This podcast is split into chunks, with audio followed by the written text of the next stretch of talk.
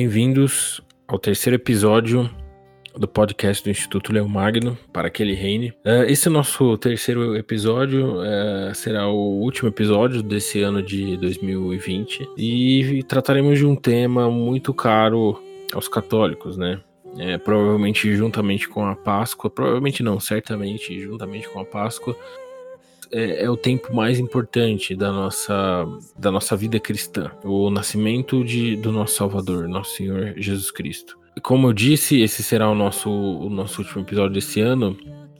E para essa conversa, hoje eu tenho aqui o, o João Medeiros e o Danilo Herring, que infelizmente não participou do nosso último episódio, mas hoje está aqui com a gente. Como vocês podem ver, esse nosso episódio hoje vai não vai, não vai ser tão doutrinal. A gente, quer, a gente pensou assim, bom, Vamos falar de amenidades, né? Amenidades no sentido de, de, temas, temas mais leves, mais espirituais, né? Isso até. É, já deu muita porrada. É. e a nossa intenção não é só dar porrada, né? A nossa intenção também é conversar sobre temas católicos de uma maneira bem tranquila, de uma maneira bem, bem legal pro, pro nosso ouvinte. Inclusive, é, essa nossa ideia, até respondendo né, alguns feedbacks que nós tivemos, falando: olha, fala de. Fala de uns temas mais espirituais e tal. Eu disse, bom, nós não somos padres, né? Não podemos também fazer uma homilia aqui. Mas nada impede da gente. Nada impede da gente conversar um pouco sobre o Natal. Eu vou tomar liberdade de começar a tecer algumas, algumas ideias sobre isso, né? O Natal, o Natal pro, pra mim, pelo menos, né? O Natal, e acredito que deveria acontecer com, com todos os cristãos, né? Natal para mim é uma época muito, eu vou dizer emotiva até, né? Conforme vai se aproximando o dia do Natal, é, e eu reflito cada, a cada dia que passa do Advento, né? O nascimento de Jesus e a grandeza que Cristo tem por nós, né? A grandeza do amor que Cristo tem por nós. Lendo a novena de, de Natal de Santo Afonso de Ligório, fazendo essa novena, todos os anos nós fazemos. É, a novena de Natal é, foi um costume, é um costume que eu e muitos amigos próximos é, criamos, né? Todos os anos a gente reza a novena de Natal. Eu pedi a minha esposa em, em casamento na último, no último dia da novena de Natal do, do ano retrasado. Como, quando nós noivamos, você lembra, né? Acho que você estava lá, não estava, Danilo? É, não só, não só estava, como eu já tinha recebido a notícia de que isso aconteceria logo pela manhã, nesse dia aí. É, ah, eu não lembrava disso, olha só. Sim, você falou, você falou assim, ah, é como a minha mãe fala, se eu não pedir, se eu pensar demais, eu não me caso. mim, bem verdade, bem verdade. Acho pensado muito, viu? Como é que é? Ia ficar apetite se tivesse pensado muito. Pois é, quem pensa, quem pensa muito não casa. É, por mais por mais maravilhosa que seja que seja sua noiva, sua namorada. Né? A grande verdade é que tem que ter coragem, vai para cima, não tem por que atrasar esse momento, né? Verdade. Eu me lembro desse dia, né? Aproveitando o gancho, foi o último dia da novena de Natal, e como eu disse, na novena de Natal eu fico fico emotivo, fico pensando no amor de Deus e o quanto eu o quanto eu sou ingrato em relação a isso. Eu me lembro de ter acordado, né? que engraçado. Né? Eu lembro que acordei nesse dia e, enfim, eu tava na cama ali fazendo o que não se deve fazer, né? Perdendo tempo antes de levantar. E aí eu abri assim o celular e tal e, e curiosamente era, tava, era um vídeo. Não sei se vocês já viram esse vídeo é, de uma missa a tridentina, provavelmente é celebrada por algum padre da Fraternidade Sacerdotal de São Pio X, né, na Notre Dame de Paris. E é um, um, vídeo lindíssimo, assim, né? E eu comecei a ver aquele vídeo falando, nossa, que bonito, né? Tal. E aí, e aí eu, eu olhando esse, esse vídeo, eu comecei a chorar.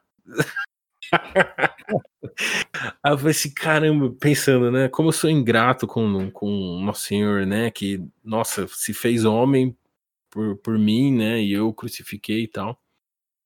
E aquele dia eu tomei a decisão, eu vou, eu vou pedir a, a minha, minha namorada em casamento hoje. É hoje.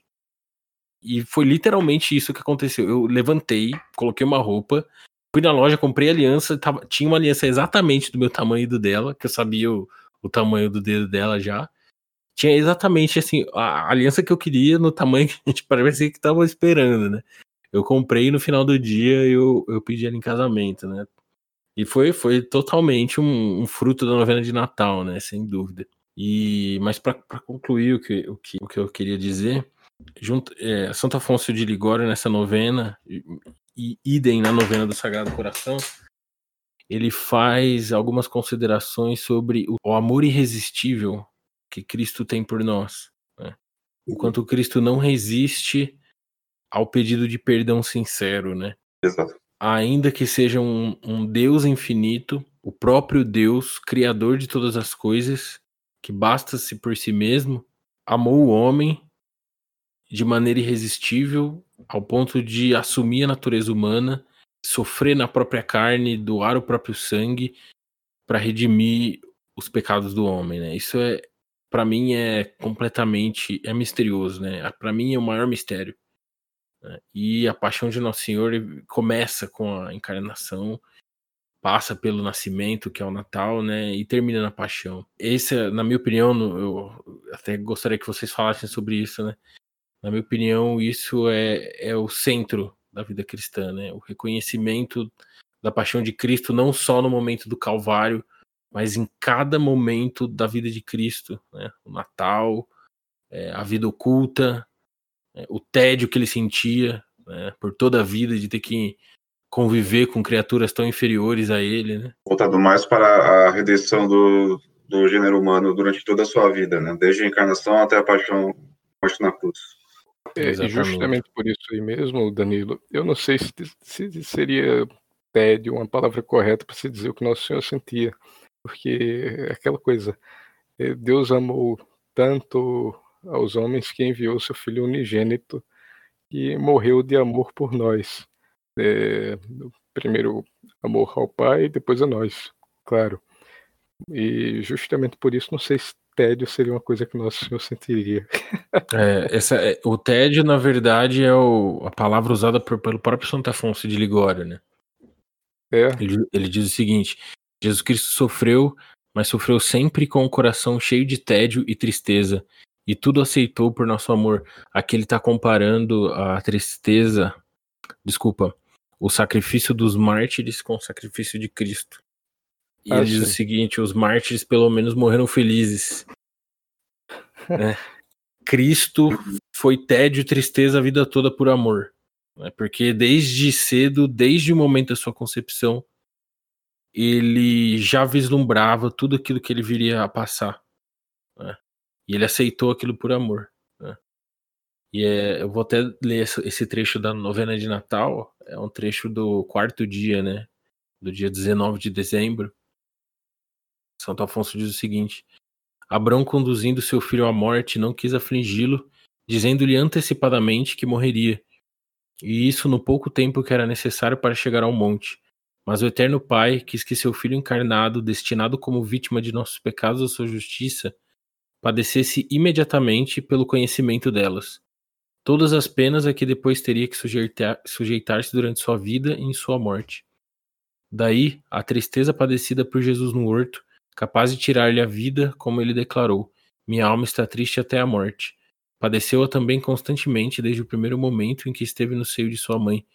Assim, desde então serviu vivamente, sentiu vivamente e sofreu o peso reunido de todas as dores e vitupérios que o esperavam. A vida inteira e todos os anos de nosso Redentor foram cheios de penas e lágrimas. Na dor se consome a minha vida, e em soluços os meus anos. Seu divino coração não teve um momento livre de sofrimentos, quer vigiasse ou dormisse, quer trabalhasse ou descansasse, rezasse ou falasse. Sempre tinha diante dos olhos essa amarga representação que atormentava mais a sua santíssima alma do que atormentavam os santos mártires todas as suas penas. Eles padeceram, mas ajudados pela graça divina, padeceram com alegria e fervor. Jesus Cristo sofreu, mas sofreu sempre com o coração cheio de tédio e tristeza, e tudo aceitou por nosso amor. Né? Então, para mim, a palavra tédio, na verdade, faz todo sentido. Né? Imagina um, a, a, própria verdade lidando com criaturas racionais limitadíssimas. Né? Pondo-se dessa forma, faz todo sentido mesmo. Uhum. com certeza. Uhum. E é, é, muito bom é, relacionar também, isso lembrando de uma homilia de um padre que escutei no final de 2018, salvo engano, é, em que a encarnação de Nosso Senhor né, do, uh, do Verbo Divino. E seu nascimento nas condições em, em, que se deram foi não somente uma não somente uma grande demonstração de amor, mas também de uma grande demonstração de humildade, porque é, bastasse não é, apenas é, se, se, encarnar na, é, na, na, na, carne de um gênero tão inferior ao próprio Deus, né, mas também em condições extremamente pobres, né, no estábulo. Uhum. Poderia ter é, escolhido, né, porque justamente trata-se do próprio Deus, poderia ter escolhido nascer entre os mais poderosos ainda, ainda aqui dentro de um gênero extremamente inferior, é, mas não, escolheu justamente nascer no meio de um estábulo é, por, por meio de, um, é, de, uma, de uma mulher, claro, a maior santa que já existiu, a Nossa Senhora, de uma mulher pobre. Né? Uhum. É verdade. E, e, isso aí que você falou foi bastante interessante, Danilo, porque hoje na missa o padre se empolgou bastante no sermão. o sermão costuma durar assim, dos 20 a 25 minutos, hoje foi 40 minutos. E isso não é uma reclamação, muito pelo contrário. Por mim, eu podia ter ouvido a noite toda. Mas nisso aí, resumindo assim de uma forma geral, o padre ele separou assim, nós chamamos no advento ainda, e o padre separou essa preparação para o Natal, que é o, o tempo do advento, considerado já desde a antiguidade, desde um, concílio não estou lembrado se o de Toledo, mas foi um concílio regional que ocorreu na Espanha em, no ano de 380, já considerava o, o advento como preparação para a festa do Natal.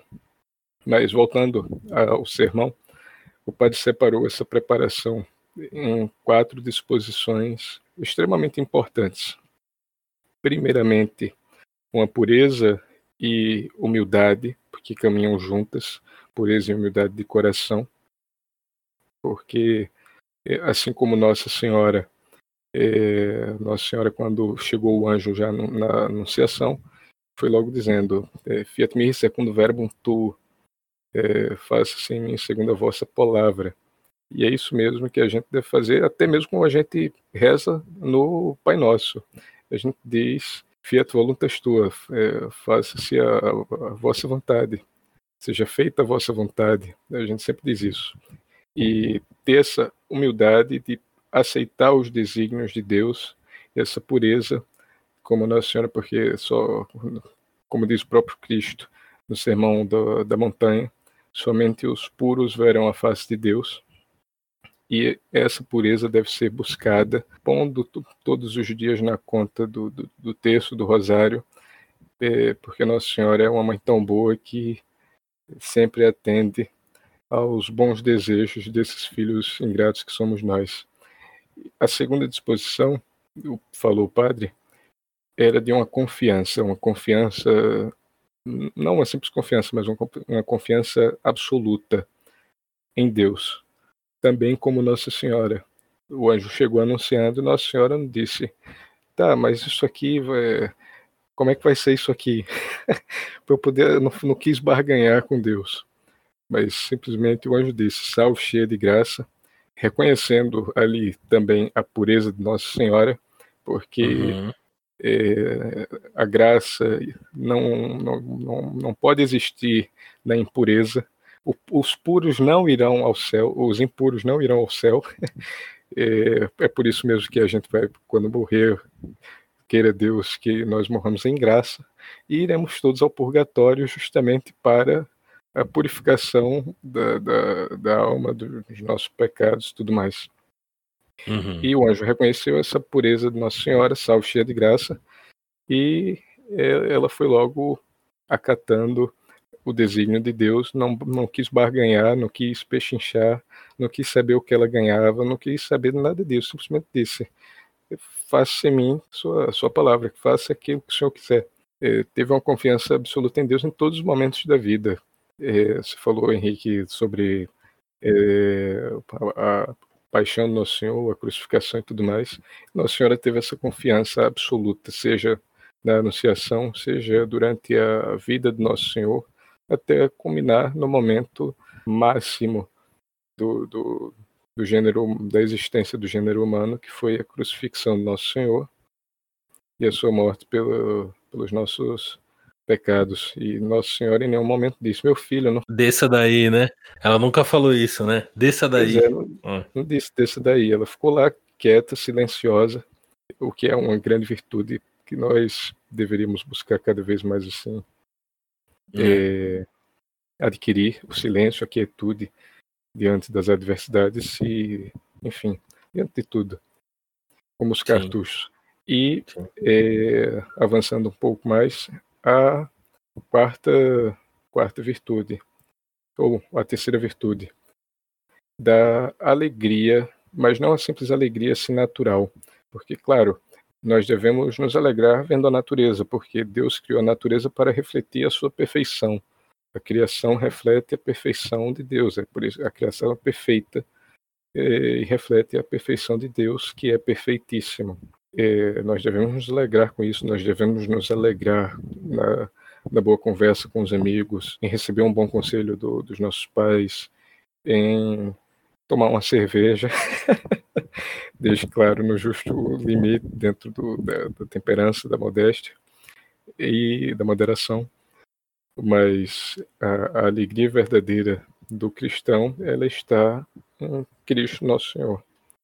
Ela vem de, de nosso Senhor é só em Cristo onde há essa plena alegria essa plena felicidade e as alegrias que nós temos observando a perfeição da, das criações das criaturas divinas como se fosse um, um antegosto da, da alegria que nós, o mínimo do mínimo do mínimo, assim, que nós vamos ter na eternidade. E a quarta característica, que é da confiança, eu, é da, da entrega total a Deus.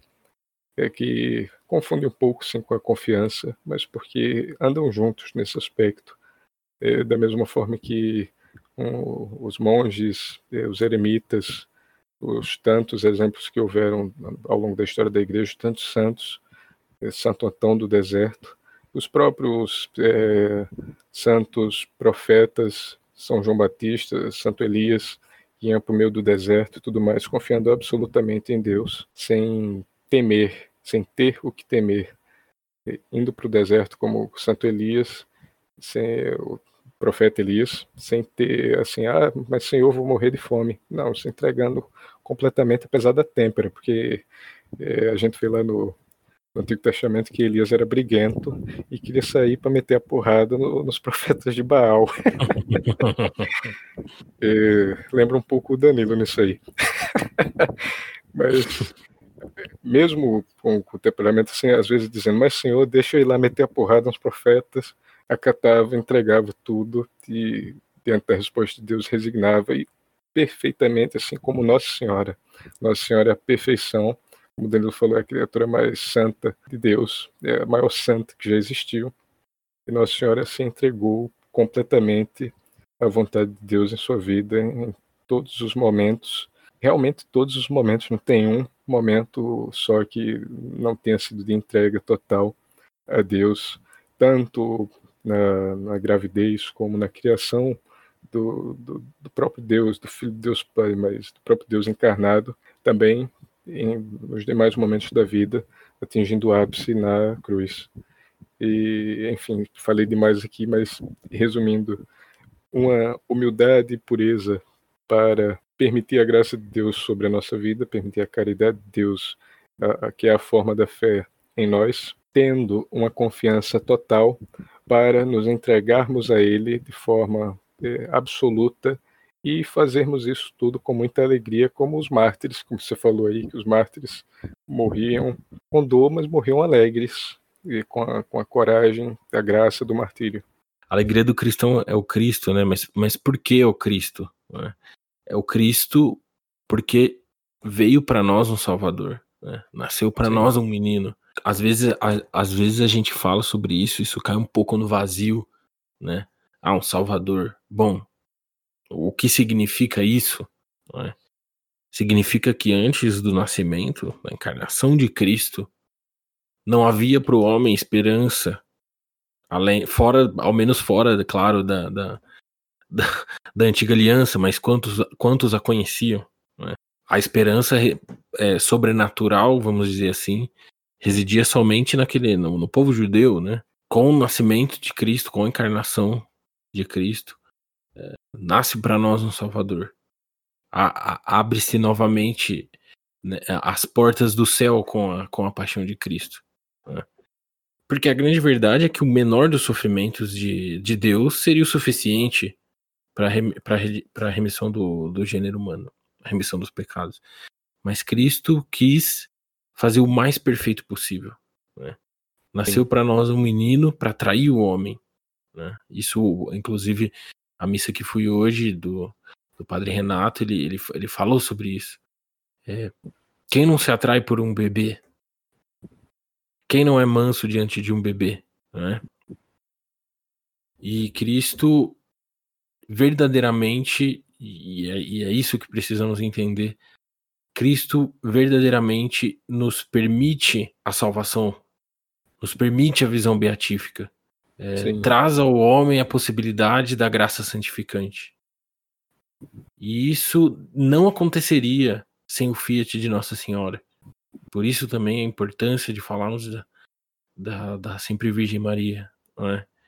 É, o Natal é o mistério do nascimento de Cristo, mas nele também está inserido a, a humildade de Nossa Senhora, não fosse a entrega de Nossa Senhora, a humildade dela, né, a conformação da sua vontade, a vontade divina, nós homens não teríamos não é, a, a salvação, não, não teríamos recebido o Salvador. Essa é, essa é, acredito que seja a grande, a grande meditação do Natal, né?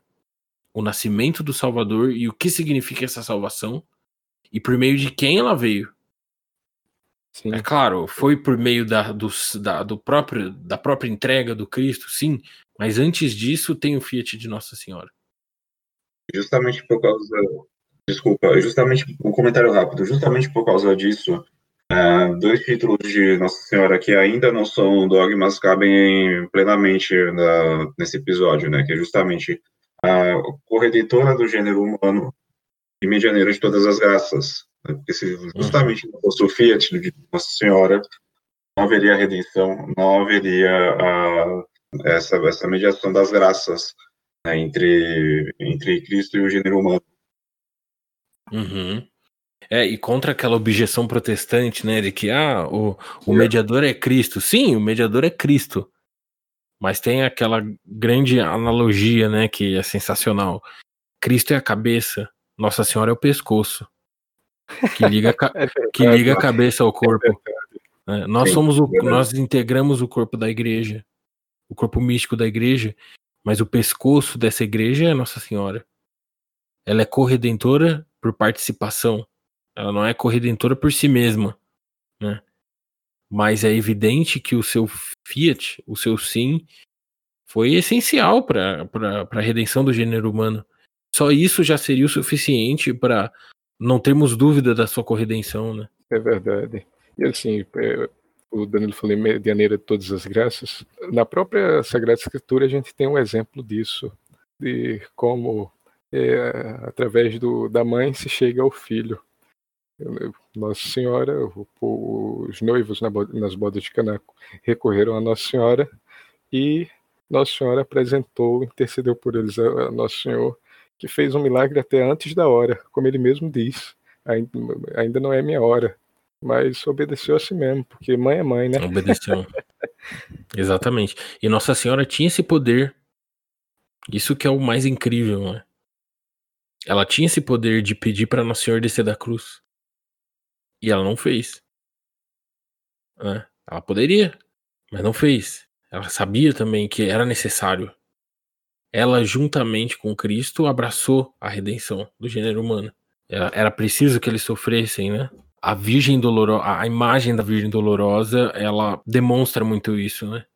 Aquela mulher com uma tristeza até a morte, ao pé da cruz, e que tira o corpo do próprio filho. Imagina o sofrimento de uma mãe.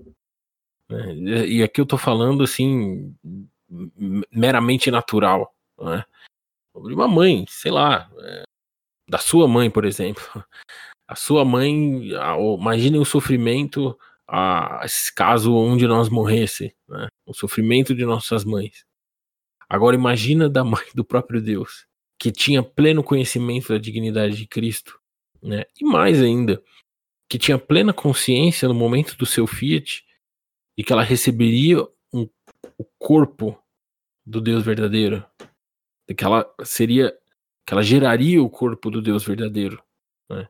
E ela tinha consciência de quão, de, de, de quão humilhante isso seria para o próprio Deus, né? E ela aceitou.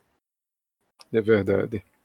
Segundo Dom Crisóstomo da Guiar, na, na, sua explicação do, do, do ano litúrgico, na, na, explicação do Natal do Nosso Senhor, eh, Dom Crisóstomo da Guiar diz o seguinte, que segundo São Tomás, eh, São Tomás de Aquino, a, na liturgia tradicional, as três missas do Natal, assim como no dia 2 de novembro.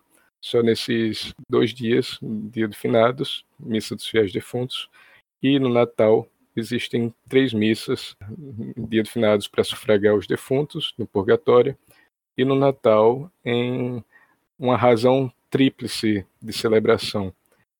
Simboliza o tríplice nascimento do Verbo, o eterno no seio do Pai celeste, nascimento temporal no seio de Nossa Senhora, da, da Santíssima Virgem, e o nascimento espiritual em cada uma das nossas almas. Isso aí é, é realmente, apesar de ser algo simples, mas algo profundo, especialmente porque a parte espiritual, São Tomás coloca assim, não no mesmo nível, mas ele ordena, claro, os níveis de importância, mas é colocado quase a par no sentido de que está junto é, a gente, cada um de nossas almas, é, nós pecadores, ingratos indignos. É, somos colocados nessa explicação é, junto de, de, Deus Pai e de Nossa Senhora, porque Cristo, Nosso Senhor, ele deve reinar. Muitos falam hoje em dia no reinado social de Cristo, e viva Cristo Rei, no, no brado assim, é, de uma forma que ninguém sabe nada do que está falando, está falando porque só por falar, ou porque é bonito, ou porque é, é atrativo para alguma coisa, mas o Viva Cristo Rei ele implica deve implicar, sou corajoso, né? Sou corajoso. Mas ele deve implicar é, justamente no nascimento e não só no nascimento, mas no reinado de nosso Senhor Jesus Cristo em cada uma das nossas almas. O pessoal fala: "Ah, mas vamos cristianizar, recristianizar a sociedade, vamos refundar o Brasil, vamos re, re, recristianizar as cidades e os estados. Aí reclama lá do, do humanismo integral de Jacques Maritain, reclama do aborto, reclama do, do, do divórcio, reclama da, da, ideologia de gênero, reclama da aprovação lá para visita íntima a maiores de 12 anos de idade. Claro, tudo isso é um absurdo e deve realmente ter posições contrárias, mas só isso aí não basta se a gente é, não, não reza o texto todo dia, pedindo a Deus que, que, que nos santifique, pedindo a Nossa Senhora para que ela peça ao seu filho, ele é o Pai, as graças das quais necessitamos. Não permitimos que a graça viva em nós e assim, é, mesmo da boca para fora falando Viva Cristo Rei, nós negamos que Cristo reine em nossas almas. E Cristo só vai reinar nas almas, é, no, no, nos estados, nas nações, nas sociedades, de forma total e completa quando ele reinar nas almas, primeiro reinando nas almas dos indivíduos, em cada uma das almas, e reinando nas almas das famílias, e reinando nos trabalhos, nas escolas, nas faculdades, em todos os âmbitos e, consequentemente, na sociedade, no Estado, na nação. E primeiro deve reinar em cada um de nós. Da mesma forma que Nossa Senhora participou na geração do corpo de Cristo, né? É Nossa Senhora que é, gera o seu filho em nossos corações. Isso é uma coisa muito, muito forte também, né? e mostra de fato o quanto nós somos dependentes dela. É, eu me lembro de uma outra homilia do Padre Renato, isso já no tempo de Advento, né? E era uma homilia exatamente sobre o quão dependentes nós somos de Nossa Senhora, né? E ele fez uma, uma analogia sensacional, que foi a seguinte: uh, a paróquia ali dele fica ali na região de Interlagos, né? Uh, na verdade, fica em Interlagos, logo atrás do autódromo. Né? Ah, que bacana. Sim. E na parte da frente da paróquia tem um ambulatório, um AMI, né? Um ambulatório, uma espécie de postinho de saúde, né? Aqui de São Paulo. Essa homilia provavelmente está gravada no YouTube, né? Eu vou, vou pesquisar isso e coloco na descrição aqui desse, desse, desse, desse episódio. E ele comenta assim: Eu vejo todos os dias não digo todos os dias, né? Mas ele não me lembra exatamente o que ele falou. Ele falou que sempre vê, né? de forma recorrente, ele, ela vê mães arrastando seus filhos em cadeira de rodas para serem tratados ali. E esses filhos dependem de suas mães. E essas mães não reclamam, essas mães não reclamam. Quando é necessário, as mães humanas, né, elas fazem de tudo por seus filhos, muitas vezes até a própria dependência. Né? Os filhos, para sobreviver, dependem da mãe. Isso já em idade adulta, né? Então, às vezes para respirar, para trocar de roupa, para limpar, para tomar banho. E ele faz essa analogia com Nossa Senhora. Nós, o gênero humano, estamos decaídos, manchados pelo pecado original. E nós dependemos dela. Nós dependemos dela para arrastar a cadeira de rodas. É ela que nos conduz ao seu filho. Né? Ela é o pescoço do corpo, literalmente. Né? É ela que gera em nós os sentimentos mais nobres, né? Ela que intercede diante do, de seu filho e do pai por nós. Isso é, é sensacional parar para pensar nisso. Né? Por mais que Nossa Senhora seja uma criatura, ela foi a criatura escolhida por Deus. Nos foi dada realmente como uma mãe para arrastar a cadeira de rodas porque sozinho nós não conseguiríamos. E Deus, em sua sabedoria, além de ter criado a criatura Maria, a cheia de graça, para que fosse o tabernáculo né, do, seu, do, seu, do seu filho, a geradora do seu corpo humano. Além disso, ele ainda nos deu ela como mãe. Não apenas deu o seu filho como nosso salvador, como deu a sua mãe como a nossa corredentora, como aquela que nos guia ao seu, ao seu filho. O Natal não é Sim. é só presentinhos, o Natal não é só bons sentimentos, o Natal, muitas vezes, a grande verdade é que muitas pessoas nem passam um Natal é, farto. Né? Quantas pessoas talvez estejam passando fome, não tenham o que comer, talvez não tenham com quem partilhar o Natal, né? não tenham parceiros nesse momento, às vezes acabaram de perder um ente querido, às vezes nem têm entes queridos, às vezes são pessoas isoladas, nunca se sabe. Existem tantas pessoas com tantos problemas nesse momento. Mas o Natal é esse momento que mostra para o homem que há esperança. Nasceu para nós um menino, um Salvador, que nos renova, né? E nos dá um sentido na vida. Essa é a grande verdade, porque o sentido da vida é o próprio Deus, é a finalidade do homem, é a beatitude eterna. E Deus se fez homem, Sim. assumiu a nossa natureza e elevou. E isso aí você falou da esperança, é, é, é impossível não lembrar, porque o tempo do advento, é, o que deve predominar durante os dias do advento é a grande alegria que é, nos vem da esperança no Salvador que está próximo, da, da, da espera pelo Natal, é, pelo nascimento do menino. Isso aí é algo a se pensar bastante, porque todos os santos é, patriarcas e profetas do Antigo Testamento. O Antigo Testamento é a história da espera, da, mesmo no, no Gênesis, é, da história, a história da espera, da esperança pelo, pela chegada do Salvador. É o espírito que animava na, na antiga aliança o povo escolhido à espera do, do, Messias prometido. Muitos os profetas todos, exceto por São João Batista, eh, todos eles tinham essa esperança, era o sonho deles de ver o Messias, de ver o prometido. E nenhum deles uhum. viu. E uhum. nós, embora não tenhamos visto eh, na encarnação assim, como um de nós nesse sentido, nós temos a Nosso Senhor na Eucaristia, no sacrário, na missa, sobre o altar Nosso Senhor se faz corpo, sangue, alma e divindade para se dar a nós no altar. Muitas vezes nós sequer lembramos disso. Os profetas e patriarcas e provavelmente dariam, com toda certeza, dariam tudo o que tinham para ter o que nós temos, essa possibilidade de estar diante de Deus é, encarnado, transubstanciado, mais uma vez, para sacrificar vez após vez em cada missa, é, repetindo o único sacrifício, reproduzindo o único sacrifício, mas de maneira incruenta, é, no altar. Muitas vezes nós, na grande maioria das vezes, e eu posso até falar por mim mesmo, porque quantas vezes eu esqueci de tudo isso, dessa importância, Nosso Senhor, de fazer uma hora santa, nem que seja assim, espiritualmente. Uhum. Nós, os, os patriarcas e profetas provavelmente dariam tudo que tinham para estar diante de Deus, assim, da forma que nós podemos.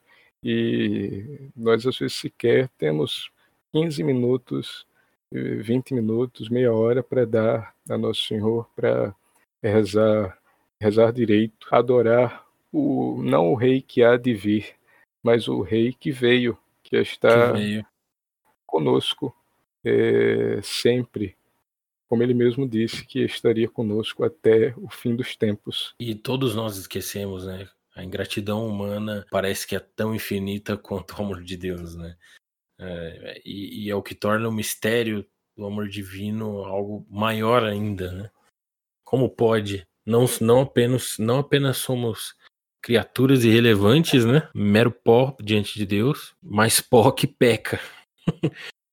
Pó que peca e que vira as costas para Deus e que é capaz de uma ofensa infinita, né, que é o pecado. O pecado é uma ofensa infinita, né, porque quanto maior a quanto maior a dignidade da vítima, maior o crime. Exatamente. E, e, como a vítima é de dignidade infinita, estamos falando que estamos falando de um crime de, de, de reprovabilidade infinita. Então o menor dos pecados tem uma. é, é de um horror tremendo. Né? Nessa parte aí de grau de crime, eu vou deixar para vocês que são advogados. eu sou só aqui um, um pobre eh, historiador em formação. vocês que, que são advogados que se entendam. Mas eu vou te falar uma coisa, viu? Do jeito que tá hoje aqui, quanto maior o crime, menor a pena. É verdade, é verdade. bandido bom é bandido solto. É, verdade, é. como funciona, né? Bandido bom é bandido com visita íntima. Como... É, exa... exatamente. Exatamente. Mas voltando ao assunto. É, voltando, tanto, voltando ao assunto, a gente reclama tanto disso mas não fazemos assim o mínimo que deveríamos, que pelo menos passar um, um, terço, nem um terço do rosário às vezes a gente reza. Um terço, é. 15 a 25 minutos no máximo, um terço bem rezado e bem meditado no, nos santos mistérios, desde a anunciação até coroação de Nossa Senhora nos céus, como, como Rainha dos céus e da terra, que é o último mistério glorioso. E é. O rosário, ah, esse aí nem pensar, a gente vai passar o quê? 45 minutos, uma hora rezando? Para que tudo isso? Deus sabe o que está no meu coração, não precisa disso pois aí, é. Pois é. é o prote... Exato. É o protestantismo prático, né? Pois é. É pra... e, e, aquela coisa, daqui a, a gente teve de, de Abraão a, a Jeremias, a Daniel, especialmente Isaías, porque ler Isaías, negar o que está escrito ali como fazem os judeus até hoje. é, é tragicômico, mas todos eles, todos os profetas esperaram, suspiraram pela chegada do Redentor do, uhum. do gênero humano, clamaram por ele. E nós aqui não temos 15 minutos para dar a Deus, porque Deus sabe o que está no meu coração. é, é tragicômico. É engraçado de falar, mas é triste porque é, é uma realidade onde Deus é esquecido, é escanteado. É, é uma sã laicidade aí da, da vida prática. Ou melhor, insana, uma insana laicidade. laicidade. é uma insana laicidade. A liturgia tradicional na igreja nesses dias de advento, ela traz, né, no, na, em uma de suas uma de suas orações, o Horatecelli, né, uma das suas canções, Sim que é uma canção, para quem não sabe, que fala exatamente disso, né, da espera dos antigos pais pela vinda do Salvador. E o Horatecelli, na, na minha opinião, é a canção mais sublime né, da liturgia, na minha humilde opinião. Né? Vocês podem Olha, não concordar, mas é, mas, mas, mas é, é realmente é, inegável, sim. extremamente belo. Sim. E eu, eu vou ler uns trechos aqui dessa, dessa oração para que vocês entendam do que a gente está falando. É, a oração diz o seguinte: pecamos e nos. É, em, tradução, obviamente, né? Para quem não sabe, a liturgia tradicional ela é rezada em, em latim, né? Ela não é rezada em, em vernáculo, né? Ou seja, na língua, na língua, na língua local, né? É sempre em latim. Pecamos e nos tornamos como os imundos, e caímos todos como, como folhas, e as nossas iniquidades, como um vento, nos dispersaram. Escondestes de nós o vosso rosto, e nos esmagastes pela mão de nossas iniquidades. E aqui vem o, o refrão, né? Derramai, ó céus, o vosso orvalho do alto, e as nuvens chovam o justo. Ou seja, aqui são os antigos pais clamando, né, pela vinda do Salvador. Olhai ao Senhor para a aflição do vosso povo, enviai aqueles que estáis para enviar. Enviai o Cordeiro dominador da terra, da pedra do deserto ao monte da filha de Sião, para que ele retire o jugo do nosso cativeiro. Cativeiro do pecado. Exatamente. Do pecado e do próprio demônio, né? Sem dúvida alguma. E essa, essa oração ela termina com a resposta do Cristo ao seu povo, que diz o seguinte: Consola-te, consola-te, povo meu. Em breve há de vir a tua salvação. Porque te consomes na tristeza se a dor te renovou? Eu te salvarei, não tenhas medo, porque eu sou o Senhor teu Deus, o Santo de Israel, o teu Redentor. É uma canção belíssima. E isso aí, esse finalzinho, na missa, na, na liturgia tradicional, explicando um pouco aqui o contexto, na, na, na missa nova, é, a coisa funciona um pouco diferente na liturgia de Natal. Normalmente se repete os textos ou muda uma coisa ou outra, mas na liturgia, e são só duas missas assim, distintas. Uma da meia-noite e outra que ao longo do dia, que pode ser em qualquer hora, seja eh, no amanhecer, seja do, durante a tarde ou a noite é, do dia 25, no caso. Na liturgia tradicional, não, tem as três missas, é, elas têm textos, todas as três, textos distintos, porque elas celebram é, coisas, é, aspectos da, da, encarnação de forma distinta. A missa da meia-noite, missa do galo, celebra particularmente é, Jesus segundo a carne. A missa da aurora, é, eu estou falando da, minha, da liturgia tradicional, claro, a missa da aurora, ou seja, no nascer do dia, na alvorada, celebra particularmente a adoração dos pastores ao Deus encarnado. E a missa do dia, que é a terceira missa, ela faz, sobretudo, sentir a dignidade do Filho de Deus e a eterna geração do Verbo. E na missa da meia-noite, no, no ofertório da missa da meia-noite, ele é retirado do Salmo 95. É, eu vou ler aqui é, em latim e depois português. Letentur celi et exulte terra ante faciem Domini quoniam veniet. Alegrem-se os céus e exulte a terra ante a face do Senhor, porque ele chegou.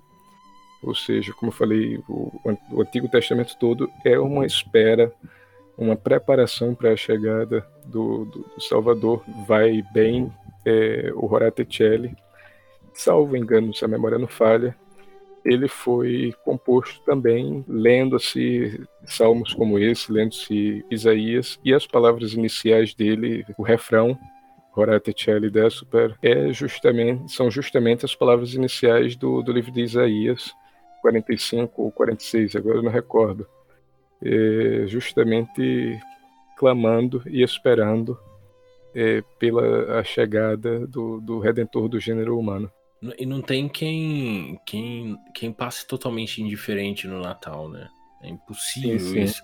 E muitas vezes aqueles que passam deprimidos no Natal, deprimidos no sentido de não gostar do Natal, achar o Natal uma época ruim, é exatamente porque tá distanciado de Deus. Né? Sim. É é, se sente incomodado porque o Natal, de forma especial, é um momento que Deus se aproxima do homem. É o momento que Deus quer nascer na vida do homem. Nascer e crescer. É o momento de conversão, sobretudo. Talvez o maior de todos, juntamente com a Páscoa, né? É difícil colocar numa balança qual é o mais importante, mas é, o Natal, de forma especial, é, tem aquele sentido familiar. Então tem, tem aquele sentido de, de uni, união entre aqueles, as pessoas mais próximas que, de nós, né? Os nossos pais, é, os nossos irmãos e tudo mais. Muitas vezes a, as pessoas que se afastaram da sua família, as pessoas que odeiam a Deus, né? odeiam a igreja, Nesse, nesses dias, elas de fato não passam muito bem esses dias. Por quê? Porque o, o, o pecador ele se incomoda com a graça divina. É evidente, né? Porque a graça divina tira o homem da zona de conforto. Sim, a graça, sim. a graça de Deus chamando o homem para conversão tira o homem da zona de conforto. Quem é você diante da realidade? Né? Quem é você diante da, do seu futuro? E os homens, às vezes, quando param para pensar nisso, eles preferem não pensar. Eles preferem mudar de ideia, preferem mudar de assunto. Com certeza. Todas as obras de misericórdia, sejam as obras eh, espirituais ou as corporais, são extremamente importantes. Caridade toma forma na fé, é a ação da fé no mundo. Fazer é, isso aí, essa, essa união, é de, não somente de cobrir, ou de dar fome, ou de acolher, mas também aquele que é o mais importante, que é o de levar todos a Cristo, levar todos ao pequeno a Belém, ao pequeno estábulo onde nosso Senhor nasceu para adorar adorá-lo, para contemplá-lo é, dessa forma, penetrar mais profundamente no, nos mistérios do Natal e nos próprios mistérios da, da nossa fé, sendo o de Natal um deles. Bom, por hoje é isso. São as poucas palavras que nós gostaríamos de de passar novamente numa conversa entre amigos. Gostaria de desejar a todos um feliz e santo Natal, que o menino Jesus, o menino Deus, possa nascer em nossos corações, em nossas famílias e possa cada dia mais reinar também em nossos corações e por meio de nós na sociedade, nas instituições. Um feliz e santo Natal. Fiquem todos com Deus. Salve Maria Santíssima. Salve Maria e um santo Natal a todos. Salve Maria, um santo Natal a todos.